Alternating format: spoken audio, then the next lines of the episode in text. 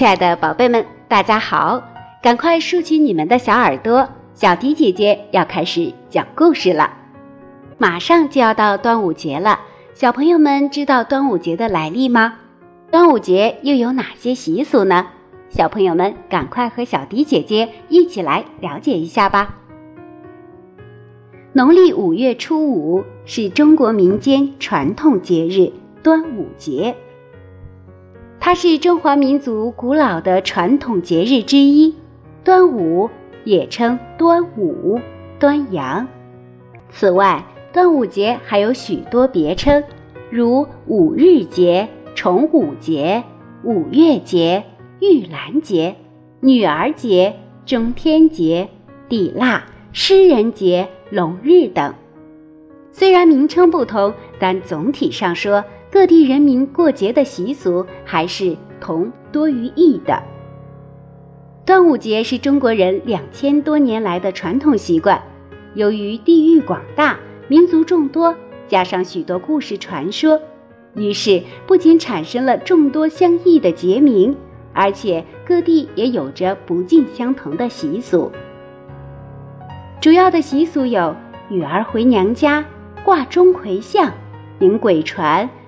夺五，悬挂菖蒲、艾草、有百病、配香囊；赛龙舟、比武、击球、荡秋千；给小孩涂雄黄，饮用雄黄酒，吃五毒饼、咸蛋、粽子和时令鲜果等。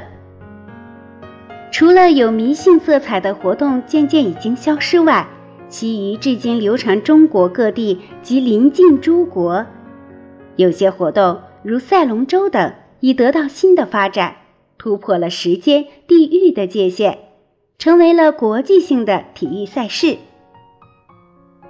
端午节是由什么而来呢？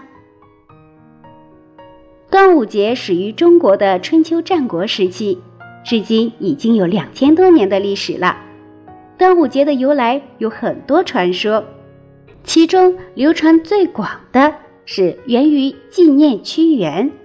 据《史记·屈原贾生列传》记载，屈原是春秋时期楚怀王的大臣。他倡导举贤授能、富国强兵，力主联齐抗秦，遭到贵族子兰等人的强烈反对。屈原遭谗去职，被赶出都城，流放到沅湘流域。他在流放中写下了忧国忧民的《离骚》《天问》《九歌》等不朽诗篇，独具风貌，影响深远。因而，端午节也称诗人节。公元前二七八年，秦军攻破楚国京都，屈原眼看自己的祖国被侵略，心如刀割，但是始终不忍舍弃自己的祖国。于五月五日，在写下了绝笔作《怀沙》之后，抱石投汨罗江身死，以自己的生命谱写了一曲壮丽的爱国主义乐章。传说屈原死后，楚国百姓哀痛异常，纷纷涌到汨罗江去凭吊屈原。渔夫们划取船只，在江上来回打捞他的真身。有位渔夫拿出为屈原准备的饭团、鸡蛋等食物，扑通扑通地丢进江里，说是让鱼龙虾蟹吃饱了，就不会去要屈原大夫的身体了。人们见后纷纷效仿。一位老医师则拿来一坛雄黄酒倒进江里，说是要晕蛟龙水兽，以免伤害屈大夫。后来为怕饭团为蛟龙所食。人们想出用炼树叶来包裹饭团，外缠彩丝，发展成粽子。以后，在每年的五月初五，就有了龙舟竞渡、吃粽子、喝雄黄酒的风俗，以此来纪念爱国诗人屈原。当然，也有其他的说法，也有的说是源于纪念伍子胥。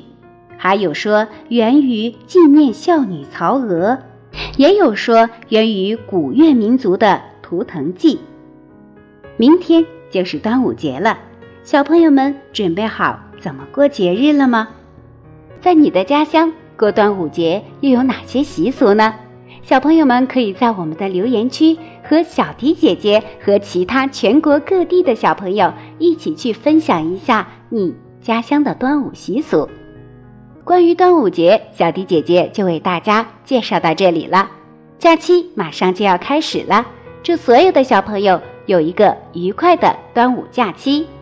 小迪姐姐还要在这里提醒各位小朋友：粽子好吃，但不宜多吃。粽子是糯米制作而成的，如果消化不良的孩子可要少吃，不可以贪嘴。而且一定要搭配水果、蔬菜，多喝水。同时，粽子不可以和寒性食物一起吃，比如西瓜，容易造成腹泻、腹痛等等。小朋友们可不要因为甜甜的粽子很好吃而过量食用。最后，小迪姐姐祝小朋友和爸爸妈妈们节日快乐。好了，今天就到这里了，我们下期节目再见吧。